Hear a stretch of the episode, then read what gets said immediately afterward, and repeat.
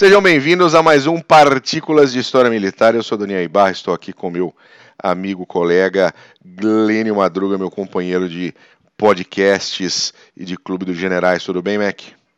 Tudo jóia, saudações cavalarianas a todos os nossos ouvintes. Sempre um prazer estar contigo gravando aqui, Bu.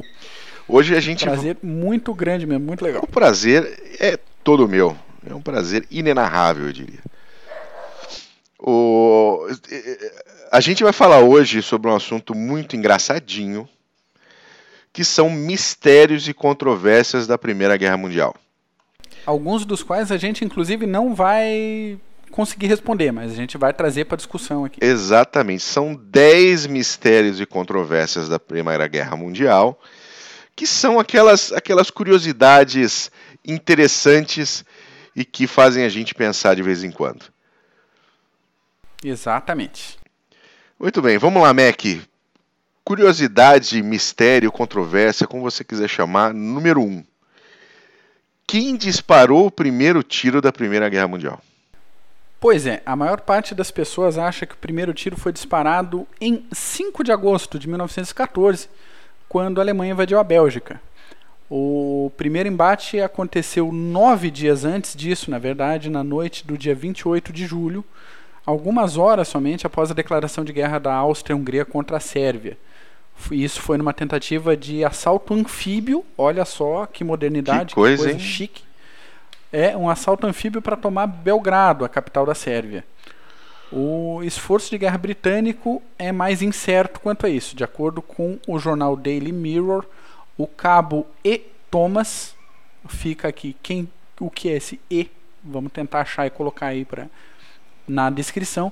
Ele disparou os primeiros tiros às seis e meia da manhã do dia 22 de agosto de 1914 contra quatro cavalarianos alemães na vila belga de Castot, acho que é assim que pronuncia.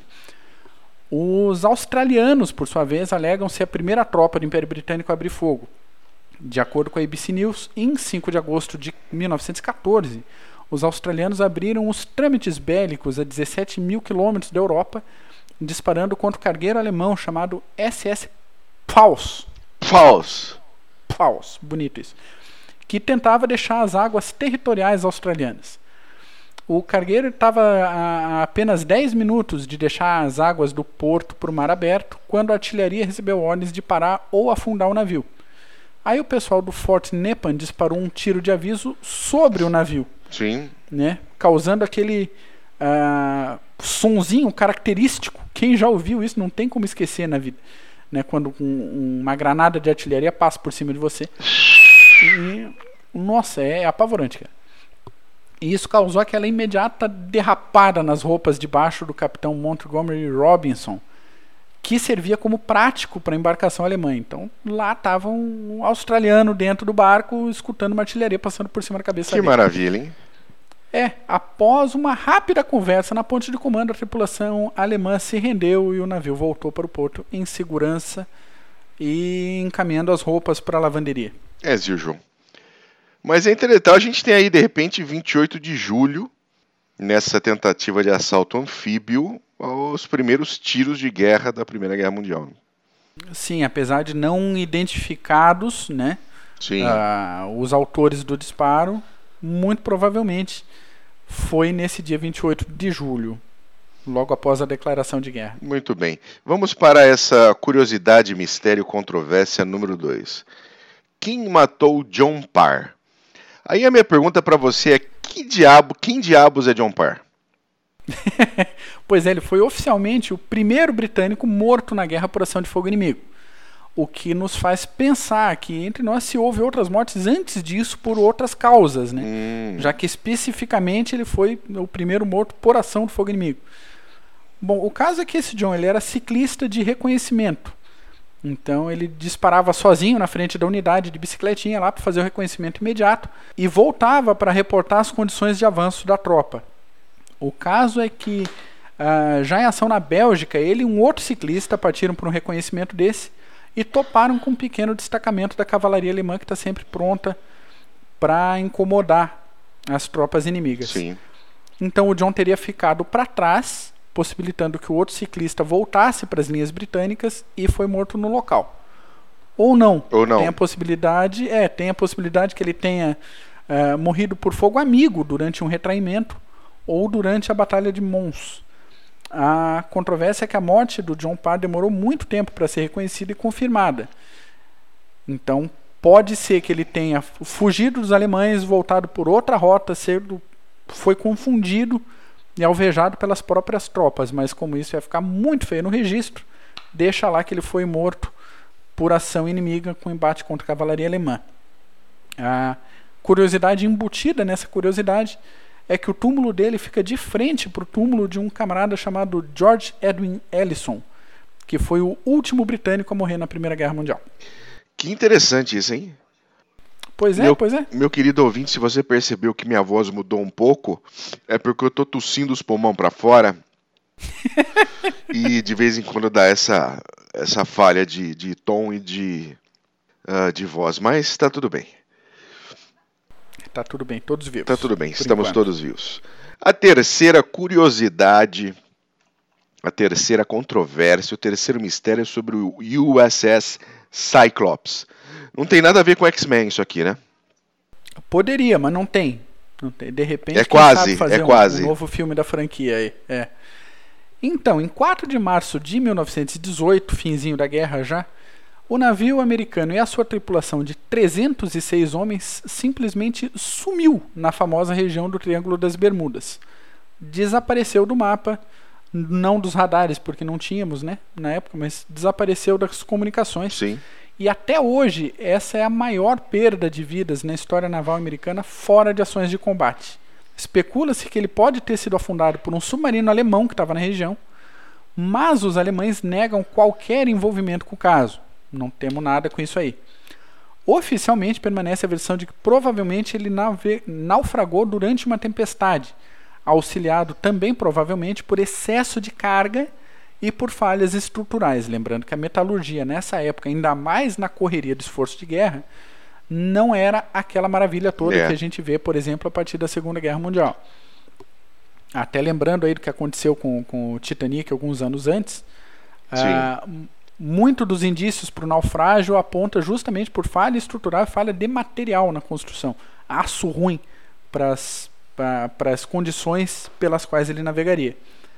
Uh, curiosi curiosamente, os dois navios irmãos do Cyclops, que eram o Proteus e o Nereus, sumiram no Atlântico Norte durante a Segunda Guerra Mundial, os dois carregando o mesmo tipo de carga que levava o Cyclops, que era minério de manganês. Se isso tem alguma coisa a ver, a gente nunca vai saber, mas que é curioso é. Né? É, um dia a gente precisa fazer um PHM sobre o Triângulo das Bermudas e a quantidade de incidentes e acidentes militares que existem ali naquela região. Tem coisa muito interessante Isso. aí que vira e mexe, passa no history, né? Aquelas coisas. Vou descobrir onde está o fulano perdido e fica lá duas horas para não descobrir porra nenhuma. É, os aliens. É, os, os aliens, aliens. No Triângulo das Bermudas. Isso, aliens no Triângulo das Acontece. Bermudas.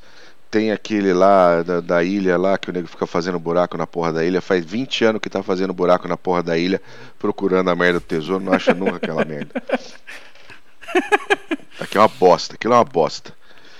Mas vamos para, ó, vamos para o quarto, o quarto. Vamos para, eu não posso nem rir, cara, senão eu começo a tossir. Vamos para o número 4, que é o Tesouro dos Tizars. Exatamente, falar de gente cavando buraco aí agora. Falava de gente cavando buraco, vamos falar de outro. Isso aí, a história desse ouro dos Tizars já ganhou quase o status de lenda entre os caçadores de tesouro pelo mundo, que ainda há gente que está nessa de caçadores de tesouro pelo mundo. No auge da Guerra Civil Russa, uma grande parte das reservas do ouro do governo foi transportada de onde estava, em Kazan, para um banco em Omsk. Uma quantidade que correspondia aí a 650 milhões de rublos ou 20 milhões de dólares, que era dinheiro pra caramba na época. É, ainda né? hoje é bastante, né? Mas na época era muito mais, né? Ainda hoje, é. Exatamente. Aliás, quem ouve. Fico devendo aqui a conta. Aliás, quem ouve Omsk e joga War já conseguiu se, ah, se localizar no mapa mundi. Sem dúvida nenhuma, sem dúvida nenhuma.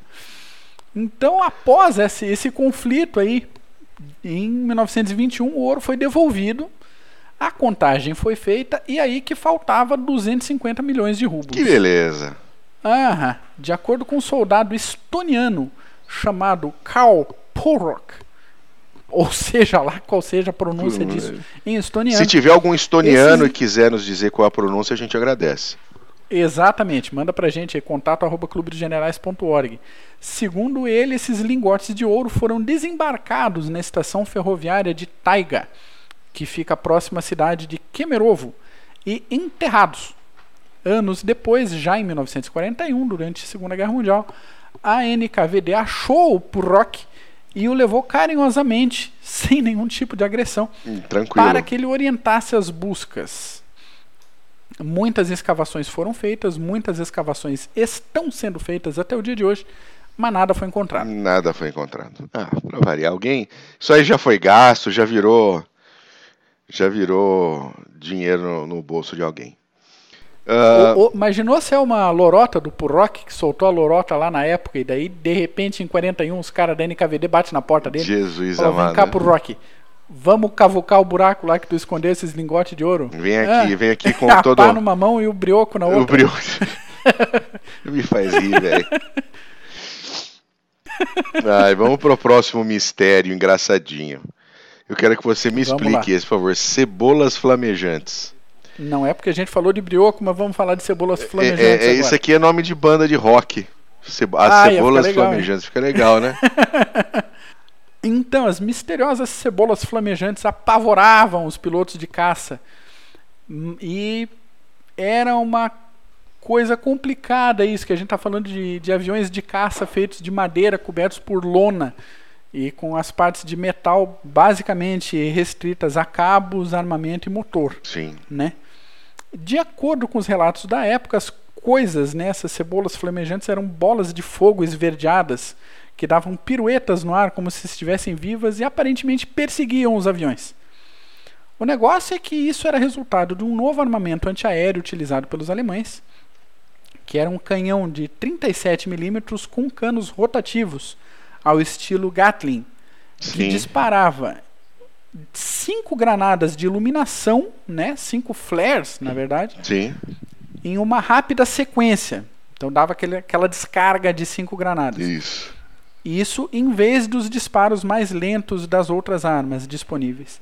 Essa sequência de disparos traçantes fazia com que os pilotos achassem que essas granadas estivessem amarradas ou conectadas entre si, o que não era verdade.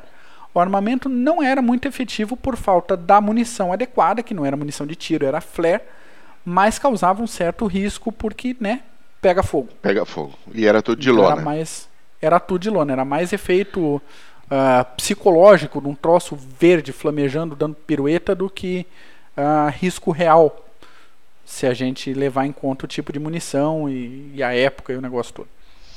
Muito bom. Vamos agora. Cebolas flamejantes, é interessante. Vamos para o próximo. É flying onions, eu achei É, bonitinho, é, achei é, é, ficou bonitinho. O próximo mistério e controvérsia, número 6. O batalhão desaparecido de Galip... Galipoli. Conveniente, hein, Gasgara? Mas É, é, não, não, não, não tem importância. O batalhão desaparecido de Galípoli. Fala. Perfeito. Ano de 1915, uma, um desastre, né? Uma coalizão de britânicos, australianos e neozelandeses tinham a missão de tirar os turcos da guerra. Só isso. Entre esses combatentes estavam lá 250 soldados e 16 oficiais do Royal Norfolk Regiment.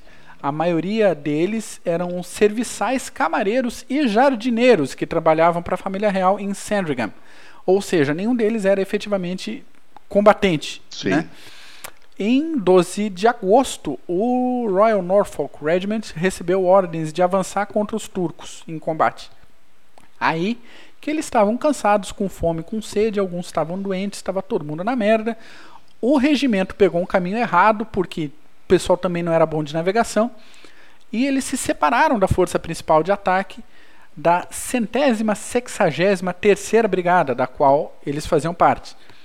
Mesmo após perceberem o erro, eles continuaram destemidamente o avanço para a colina de Kavak Tepe e foram imediatamente parados por fogo de metralhadora e de snipers. Então eles reiniciaram o avanço, né? Se controlaram nervosinho, reiniciaram o avanço e empurraram os inimigos por uma floresta próxima que já estava pegando fogo por conta de disparos de artilharia. Acontece que o regimento continuou pressionando o ataque para dentro da floresta em chamas e foram embora. E nunca mais se teve notícia dos integrantes. Olha, para quem era, ah. para quem era camareiro, uh, limpador de chaminé, é, um, um, um, belo avanço. para quem cuida, foi um belo do combate para jardineiro, exatamente. Exatamente. A teoria mais aceita é que eles foram capturados pelos turcos. Mas tal como aconteceu com o caso do Triângulo das, das Bermudas ali, a Turquia nega ter qualquer conhecimento dessa tropa então, eles tanto podem ter sido capturados pelos turcos, sumido né, em campos de prisioneiro, podem ter sido todos executados, ou pode ter tudo morrido queimado também, mas o caso é que não foram mais encontrados. Bom, eu, eu não sei, eu acho que ter, terem morrido queimados na floresta é o mais para sumir assim é o que mais faria pois é, sentido é, mim. É, só que daí fica. É, é, é, é, o que mais parece provável, mas daí tá aí os restos mortais desse povo, cadê, né? Também não foi achado também. Não achou não nada, né? Foi feito busca. É, como é, como é que aconteceu depois? Durante que não, não, não foi uma situação legal para os britânicos em Galípoli, né? Não, Galípoli, só para o pessoal saber, foi uma invasão à, à Turquia feita por tropas britânicas, no seu, no, no seu grosso, tropas australianas e neozelandesas, que visava tirar os turcos da guerra e para tentar encurtar essa guerra, porque daria ali uma, uma segunda frente bem interessante para os britânicos. Mas a, a, ação toda foi um desastre de comunicação, foi um desastre de preparação, foi um desastre em todos os, os sentidos e acabou um fracasso total. A gente ainda vai fazer Exatamente. um CGCast sobre, sobre Galípoli. Vamos, vamos, que vale muito a pena, hein? De verdade. De verdade. Uh, uh, mistériozinho número 7. Esse é interessante, esse já se falou muito dele. E teve até um, um, uma noticiazinha aí há um pouco tempo atrás sobre isso. Exatamente. Quem, Exatamente. quem matou o Manfred von Richthofen? Quem matou o Barão Vermelho? Um dos ícones da, de batalhas aéreas durante a Primeira Guerra Mundial. Quem matou o Barão? Exatamente e, e referência para pilotos de caça até hoje. Até hoje, né? até hoje. Ele, até hoje, ele foi derrubado e morto perto de Amiens em 21 de abril de 1918. Finalzinho, finalzinho da guerra. Na época, a RAF deu crédito ao piloto Roy Brown, mas hoje em dia é reconhecido que o disparo que matou ele partiu do solo. O Manfredinho morreu em decorrência de um tiro fatal que entrou pelo sovaco direito e saiu perto da mamica esquerda né, falando em termos técnicos, biológicos, anatômicos. Sim, não, muito bom, inclusive. Essa, essa esse, esse sovaco direito com a mamica esquerda deve ter dado um trabalho para você pesquisar o correto termo médico dessas partes do corpo humano. Eu estou muito orgulhoso Exatamente. de você, Mac. É, ah, não, tradução, tradução é coisa séria, a gente tem que fazer Só para o nosso ouvinte entender por onde esse projétil passou, ele liquefez tudo que tinha dentro. Exato. Então, assim, não, é morte instantânea, virou tudo gelatininha. Isso aí. Então, o ataque do Brown veio de trás do alto e a partir do lado esquerdo. Dadas as condições de combate, estava tudo rodando, tinha um outro piloto britânico envolvido. Quando o Brown avistou, ele fez um mergulho e fez uma passagem por cima do Manfred. Depois dessa passagem, o Manfred continuou em ação por mais de dois minutos após esse ataque. Então, conforme você falou agora, isso seria impossível se ele tivesse sido atingido pelo Brown. Exatamente. Durante esses dois minutos aí, o Manfredinho continuou voando perto do solo, ao alcance das metralhadoras antiaéreas que estavam coalhando toda a região. E, feito isso, dada essa situação de combate, esse foda-se todo, o homem que a gente procura se chamava Cedric Popkin. Ele era um sargento da 24ª Companhia de Metralhadoras da Austrália. O, o Manfredinho passou duas vezes pelo Popkin, a primeira vindo de frente e a segunda passando ao largo, passando um pouco longe. Uh, o, o Cedric ele deu um relato falando que, pelo que ele percebeu, ele teria atingido o, o Manfredinho na primeira passada de frente, o que uhum. também teria sido igualmente impossível, como no caso do Brown. Então, pela posição do ferimento, o Popkin acertou ele na segunda passagem, quando ele estava mais longe. Para complicar um pouco mais a situação, em 2002 a Discovery lançou um documentário desses uh, discutíveis, é, no qual eles apontavam em um outro australiano, para variar, é, um outro australiano chamado W.J. Evans como responsável pelo tiro. Mas outras fontes que puderam uh, fazer os seus relatos apontam que o ângulo do Evans era completamente incompatível para acertar o, o Manfred. Outras fontes ainda apontam para outro australiano, o Robert Bowie, mas além de uma plaquinha comemorativa, nada mais dá suporte a essa versão. Então temos aí um vencedor, Cedric Popkin, um australiano que botou no chão o mais icônico piloto de caça de todos os tempos até o dia de hoje. Muito bem. Vamos para número 8 dos mistérios engraçadinhos da Primeira Guerra Mundial, alguns mais engraçadinhos que os outros, né? Como a gente pode ver. Celtic, Exatamente. Celtic Wood. Explica isso aí para mim, Mac. Explico. Durante a Batalha de Capelle, travada em 9 de outubro de 1917, na localidade de Celtic Wood, que ficava tudo isso perto de Passchendaele. Procuremos no mapa aí, batalha bem famosa da Primeira Guerra Mundial. Uh, vários soldados do 10 Batalhão da Primeira Divisão Australiana sumiram do mapa. Alienígenas. Alienígenas do passado. Né? Aquele que passa é, oito episódios, isso, um atrás do outro. Assim. O, o plano é que eles atacassem as defesas alemãs no finalzinho da madrugada. Aquele horário gostoso, aquele horário mais frio da noite. Quem já tirou plantão né, na, na de sentinela ali das 4 às 6, um inferno esse horário. Isso é foda. Eles, o plano era que eles atacassem por ali, explodissem algumas trincheiras alemãs e voltassem em segurança para a retaguarda. Tudo certinho. O comandante do 10 Batalhão relatou que houve um combate intenso com pesadas baixas em ambos os lados, e somente 14 dos australianos não teriam sido feridos. Um dos soldados relatou ainda saber de somente sete sobreviventes. Então a gente não sabe para que lado que ele correu, que ele só contou. Sim, exatamente. Sete, no fim das contas. Registros oficiais australianos apontam que 37 dos 85 envolvidos desapareceram sem deixar rastros. O famoso MIA. Exatamente. Missing in Action. Por outro lado, os registros alemães não mencionam esse ataque. Eles não sabem de nada sobre isso o que abre a possibilidade de que muitos desses militares foram massacrados e enterrados em uma vala comum. Ainda hoje corre o boato na região de que os soldados simplesmente entraram na neblina e desapareceram. Alienígenas. Aquele esquema alienígenas do passado, ou para quem também tirou bastante turno de guarda das 4 às 6, a mulher de branco na neblina. A mulher de branco na neblina, a criança no no, na cerca, tem, nossa senhora, tem um monte. Tem vários desses, né? Tem vários, tem vários. O que, aliás, puxa o ganchinho para nossa próxima curiosidade, esquema da mulher de branco e outros eventos estranhos que acontecem nos campos Exatamente. de batalha, nos postos de guarda. Mistério número 9 chama-se Ajuda Divina. Ajuda Divina, que bonito. Que isso. bonito. Eu acho bonito isso. Entre os dias 22 e 23 de agosto de 1914, a Força Expedicionária.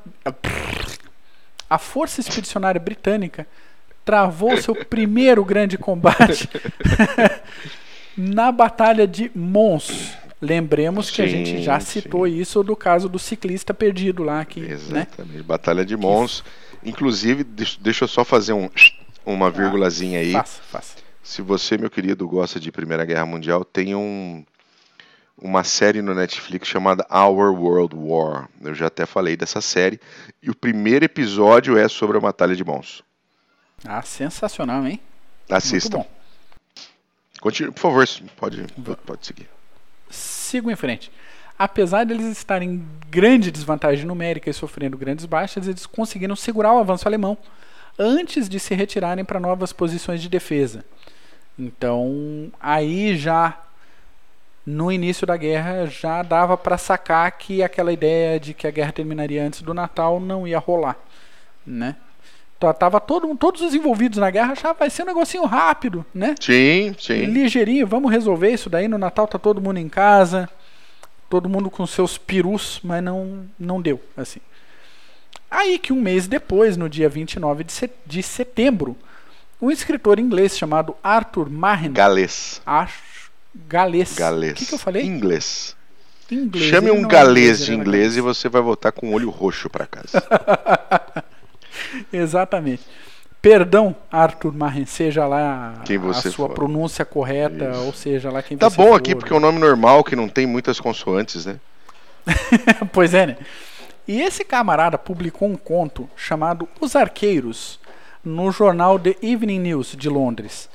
Ele escreveu o conto inspirado em histórias contadas por combatentes e embasando em artigos que ele mesmo escreveu sobre a batalha. E nesse conto ele colocou lá a experiência de um soldado né, hipotético que teria orado a São Jorge, padroeiro da Inglaterra, por ajuda e recebeu a resposta de um arqueiro que teria combatido na Batalha de Agincourt em 1415. A gente não sabe se o autor tinha intenção efetiva de criar uma lenda, mas logo após a publicação começaram a pipocar outras reportagens e supostos relatos de combatentes reais que confirmavam a aparição de arqueiros medievais no meio da tropa, de uma horda de arqueiros angelicais e até de São Jorge em pessoa, em manto e em ódio combatendo ao lado dos britânicos. Senhora, isso é muita pamonha, hein? Por, nem me fala. Aí que em 1915 a coisa tinha crescido a tal ponto, isso que a gente não tinha redes sociais, não tinha WhatsApp para espalhar boato, Não, e o negócio foi, né? Era boca a boca. E era boca a boca e vários padres na Inglaterra usavam o fato da intervenção divina em batalha como parte dos sermões. Olha a dimensão que isso tomou. Isso tomou, é. O autor, que ficou completamente embasbacado com isso, resolveu republicar a história em formato de livro, com um prefácio bem longo e detalhado explicando que aquilo era uma obra de ficção. O resultado disso foi um best-seller instantâneo que, por sua vez, gerou uma nova série de publicações que queriam provar o auxílio dos anjos, queriam provar que o autor do negócio estava errado. Então, as tentativas do autor de desmentir o mito foram consideradas blasfêmias pela população e pelos combatentes ingleses, e galeses, no caso. A única evidência crível de visões de soldados no fronte não é de anjos ou de arqueiros, mas de cavaleiros fantasmas. Esses relatos registram as aparições durante a retirada e não durante a batalha propriamente dita. Ah, essas visões elas ocorreram quando os soldados estavam completamente exaustos, sem sono, sem comida há dias. Então é meio de se esperar que o pessoal tenha visto tudo que é coisa, tivesse gente delirando ali e tendo todo tipo de visão. Sim, exatamente.